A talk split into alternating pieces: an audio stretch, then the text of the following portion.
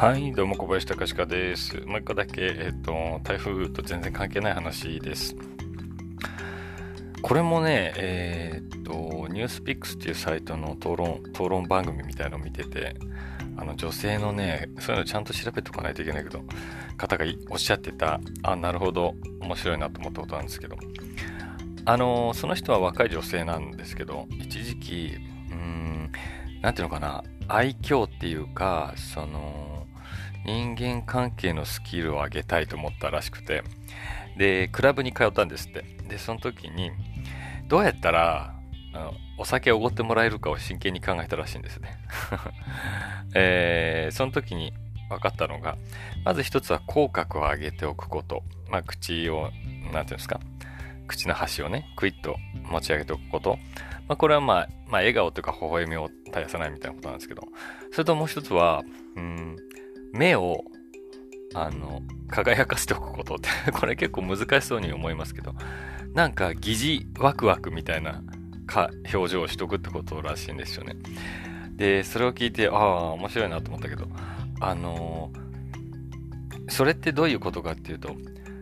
私今興味ありますっていうことですね。そういう目をしているかどうかっていうことが、あの、相手にとってすごく大きな影響があるんだと。えー、クラブなんて爆音で音がかかってて、おしゃべりなんてほとんどできないので、そういう時に役に立つこと、その非言語コミュニケーションっていうのは何かっていうと、そういうところじゃないのかっていうふうに思ったらしいんですけど、ああ、面白いなと思って、その、えっ、ー、と、エセでもね、疑似でも何でもいいんですけど、ワクワクした目をしているっていうこと、興味を持っているという、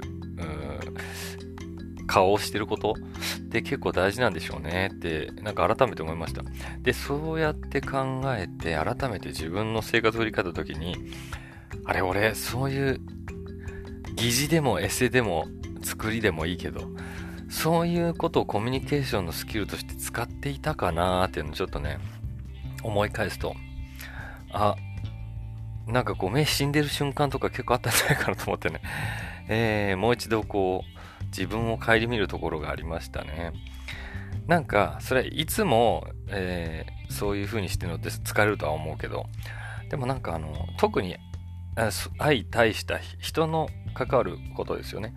にとってはですね、こういうことってすごく大事なんでしょうね。なんか人に可愛がられるとか可愛い、うん、好かれるみたいなことを考えると、やっぱり興味持ってる、いろんなことに興味持ってる人、あ自分に興味を持ってくれる人、この場所に興味を持ってくれる、このコミュニティに興味を持ってくれる人を相手にしたいっていうのがあるじゃないですか。それが例えば会社に通って、まあ通勤してでも同じだと思うんですけど、あれ、こいつはこの会社に、この仕事に、上司の私に興味持ってんのか持ってないのかっていうので、えー、可愛がってあげたいかどうかって決まってくるのかもしれないですね。で、そう考えると、うん、まあ、ただニコニコしてるだけじゃなくて、ごめんなさい。あの、ちょっと意識して目を輝かせるってことができたら、これは結構なスキルなんじゃないかと思いますね。えー、ちょっと意識してみようかなと思った、えー、お話でした。それでは、バイバイ。